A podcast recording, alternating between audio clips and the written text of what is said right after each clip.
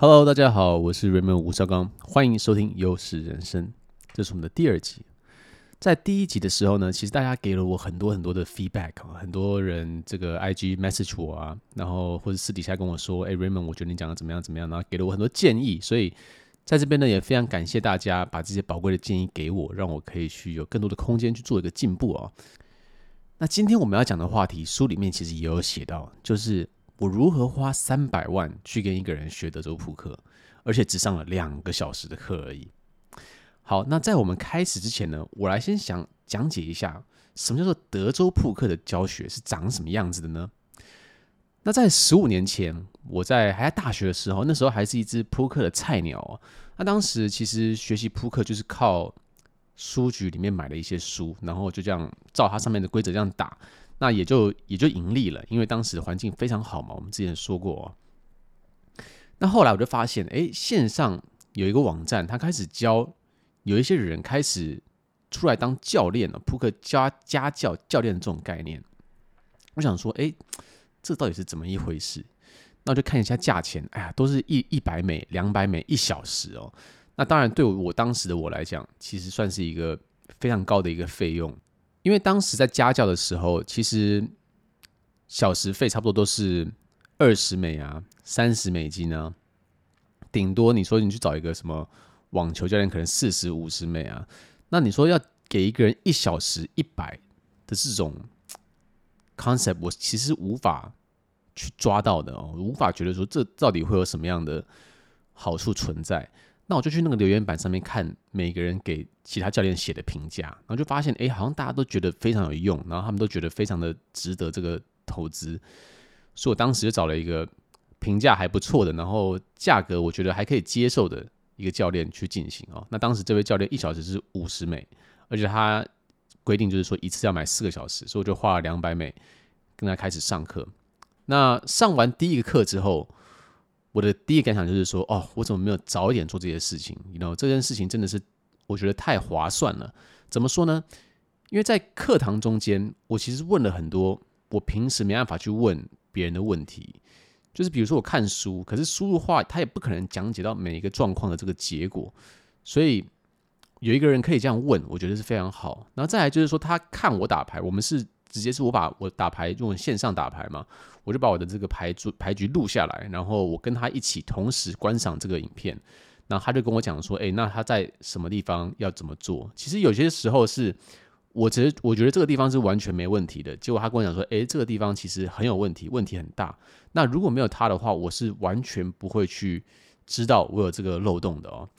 在德州扑克里面，我们叫这个东西叫 leak finding 啊，就是找到一个漏水孔，就是比如说一个。水管它有水在漏，那我们要把这个漏水的地方给它填起来，这样水才不会继续漏出去哦。那我们讲的这个水就是形同我们的钱，所以在德州扑克教学里面，很多时候我们都会走一个这种影片，然后 leak find 就是找漏漏水点的这个一个模式去进行哦。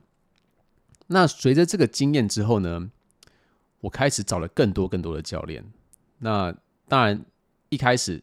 德州扑克教练是五十块、一百美、两百美，因为大家当时这个市场是新的，完全是一个新的市场，没有人会去 price 这东西到底值多少钱。那随着这个很多玩家的这个好的评价之后呢，扑克教练的这个薪水啊，就是这个价钱啊，就水涨船高。所以在不到一年的时间内，就陆陆续续出现各种六百美一小时、八百美一小时的这种课程。那其实我也有，我都加减，我都有去上一些哦。我我我算一下，就是我德州扑克请的教练应该不少于二十个人哦。然后花费我已经数不清了，就是真的是非常多。但是我回头看，我都觉得非常值得。虽然说有些教练是教的不好的，然后他可能没有给我太多东西，可是我总觉得我还是帮到了我许多。我还记得当时在这个每小时课程之外，有一个人他录了一个。就他叫 A. E. Jones，他跟另外一个 Lucky Chewy 的一个玩家，他们两个人录了就是一段 MP3 的档，然后这个档是我记得应该有差不多十到十五个小时，是他们两个在聊扑克，然后把很多地方都聊透，就是说什么地方该怎么打，他们都聊了一阵子啊。那这个 MP3 档当时就卖了好像五千美，我记得，然后我就我就有去买。那当时也帮到了我非常多，所以我也觉得非常的值得。那直到打了差不多快有十二年、十一年、十二年左右，我在桌上啊，在澳门的牌桌上遇到了一个，我当时在福斯体育转播这个欧洲扑克巡回赛，我觉得非常非常强的一个德国玩家，然后我就跟他讲说：“哎，我这个在台湾的时候，我都我都有帮你这个转播你的这个欧洲扑克巡回赛的比赛，我觉得你真的好厉害啊！因为他他其实就是。”他这个人比较低调，然后比较没那么 fancy，所以我觉得不懂扑克的人不会觉得他很厉害。可是他其实真的，你懂的话，你就知道他真的是一个就像 NBA 那种 Tim Duncan 一样，就是那种 Mr. Fundamental，他的就是基基本功就是好到你真的是无法想象一样。所以就开始跟他聊，然后他好像跟我聊得也蛮开心的。然后我说他上家那那一天，然后我就被他海电了一整天呢，就是被他各种打爆。然后结束的时候，我就跟他讲说：“哎，那你愿不愿意教我教我打牌？我我你开什么价钱我都愿意愿意付给你。”他就说他没有在教，我就很失望。但是我们还是我们两个还是保持联络，就是偶尔会聊个一两句这样。那后续在接下来的一年中呢，我在很多比赛也都有看到他，然后我们有打个都有打招呼，然后也有一起去去吃个东西这样。然后我也是一直在问他说：“哎，你愿不愿意？到底愿不愿意教我？”那他每一次都回答不愿意啊。那直到最后一次，他可能真的被我问烦了，他就说：“好，那不然我教你好了。那一小时我要收一千五百美金。”那我听到的时候，当下是觉得说：“Damn，这个好贵哦！就是我没有付过这个钱，你知道吗？”然后我就说：“好吧，那我那时候还想说要不要跟他杀价，就觉得说好像十个小时能不能算便宜一点哦？就是这种贪小便宜的心态再次出现了。”可是我想说，嗯，不行，因为他都已经愿意教我了。等一下，万一我弄个不弄他个不爽的话，那是不是就亏大了？所以我就觉得说，好，那我就不管了，我就直接拼了，就直接跟他上，然后就付他一千五，然后就跟他上。然后果真上完之后呢，我觉得就是就是非常非常的好。就是我每次跟他上课，我都觉得自己跟白痴一样哦，因为他总是能在很多我看不到的地方，看到一些微妙的细节，去改变这整手牌局的一个过程。我觉得他真的是非常非常厉害，然后从他身上也学了非常多。我记得我当时好像花了二十个小时左右，所以差不多是一百万台币的这个，然后花了半年的时间跟他学习，然后也学到了非常非常多，对我的德州扑克的这个游戏进展的非常非常大。哦，所以当时我就觉得就是说，哦，这个已经都付了这么多了，德州扑克教学应该不会再比这个贵了吧？哦，当时想的也比较天真一点。那后来我就开始，因为德州扑克的大局变少了，我就开始往短牌发展。因为短牌当时有很多很多很好的这个私人大局啊在等我，所以就决定把心思投到短牌上。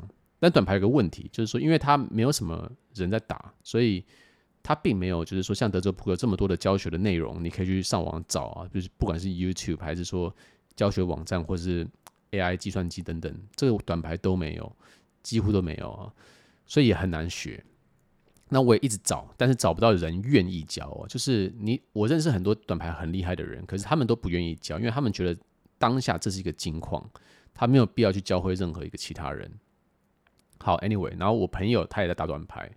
有一天呢，他在这个扑克之星，就是当时世界最大的扑克网站上，跟一个老外去单挑，在二十五十，就是五千，呃，五千买入的一个短牌局，他们去打单挑。结果被这个老外电的这个非常惨哦。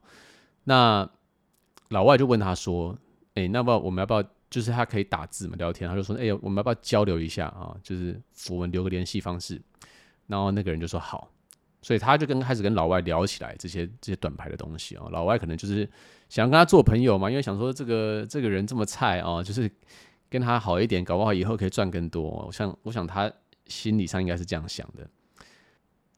好，结果呢，后续他们就陆续有一些交流。那后来老外就主动问他说：“那你要不要我教你打短牌？”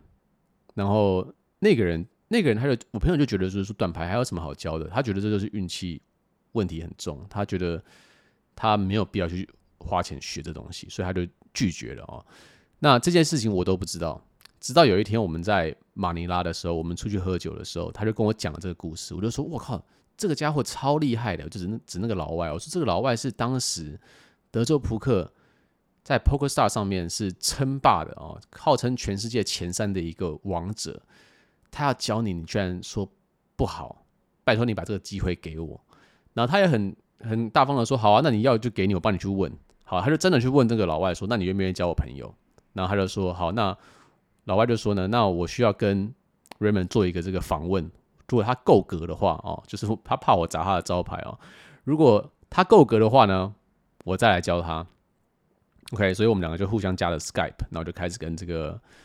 呃，这个外国人聊，然后他也他也问了我很多问题，然后包他也讲了很多他就是短牌是怎么学习怎么样的哦，那跟我讲，然后我就说，那你愿意教我吗？他说，嗯，没问题，我觉得你的资格是够的哦，但是我觉得我的学费你可能付不起。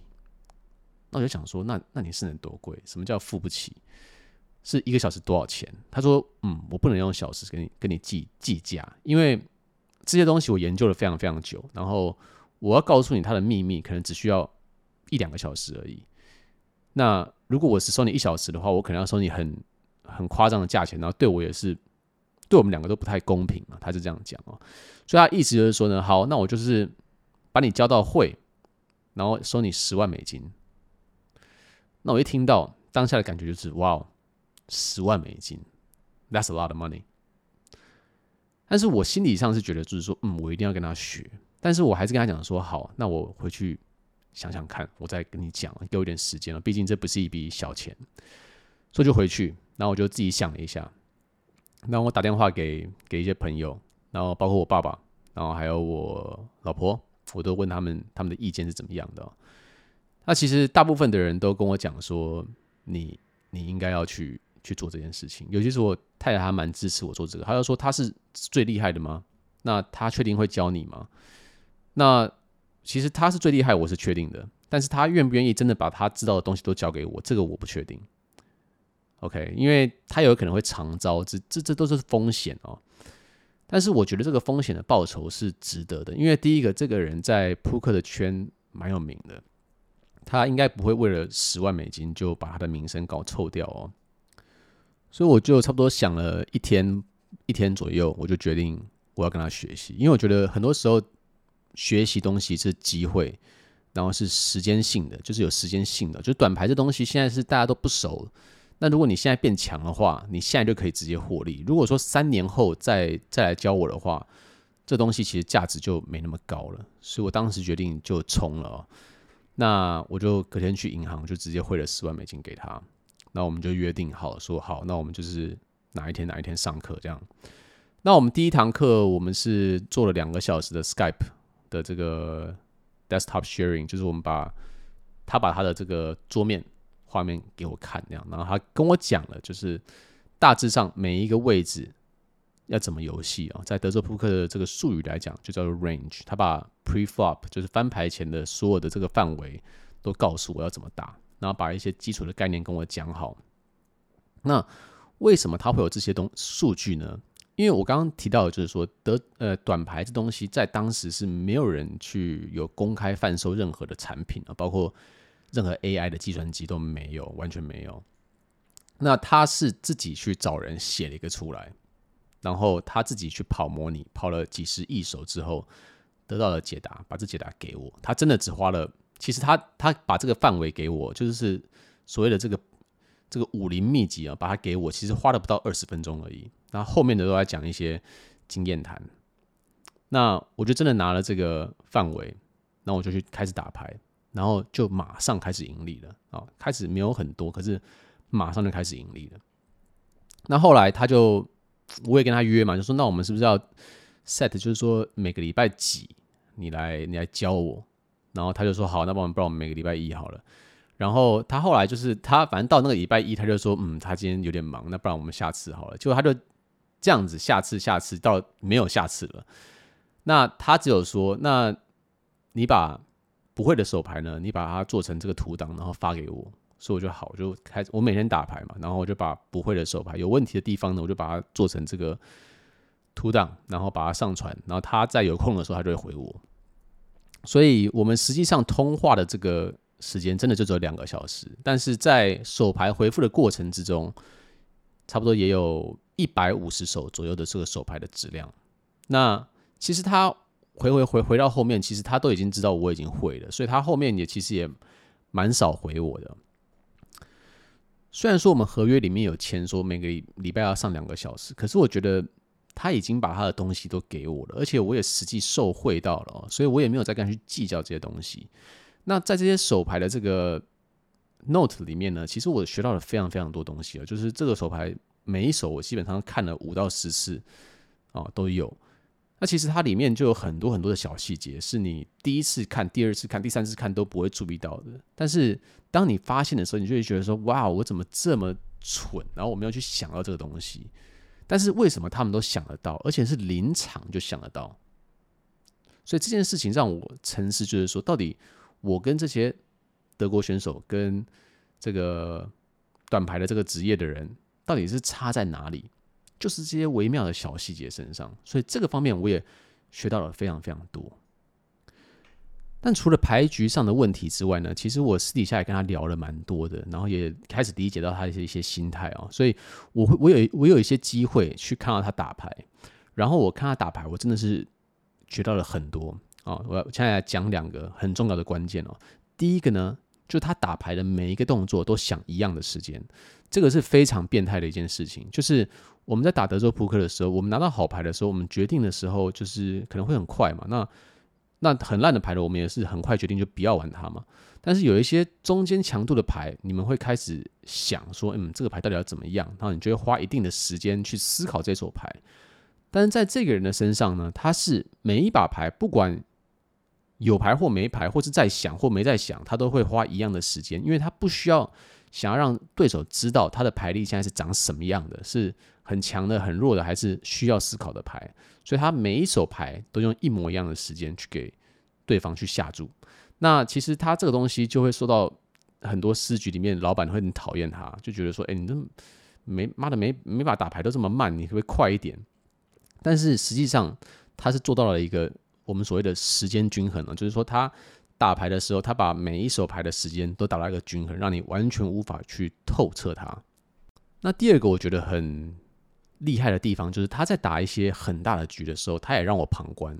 OK，那当时那个局真的不小，是一百万港币上桌，然后两百万港币下桌的哦，就是短牌的这个术语了。反正你只要知道很大就好了哈。如果你不懂的牌的话，就是一把牌输赢就是一两百万港币，就是超过千万台币的一把牌是很常见的。所以他一天的输赢差不多都是在三四千万左右台币。那当然，他有时候也会赢嘛，那有时候也会输嘛。那我就特别关注他输的那几天到底是怎样的。那我们以前心里想，这些德州扑克或是短牌的这些世界级的 top 队选手，就觉得他们一定就是超强的啊。然后什么地方呃偷别人偷的都是非常非常厉害啊，或者说就什么很厉害的这个招数是我们不知道的武林秘籍啊。但是其实我发现，在他打牌之中，他其实就是把这些基础的地方，把它处理的比别人都还要更好那么一点点哦，就真的很像 NBA 里面的 Tim Duncan 一样，他就是稳到你无法想象。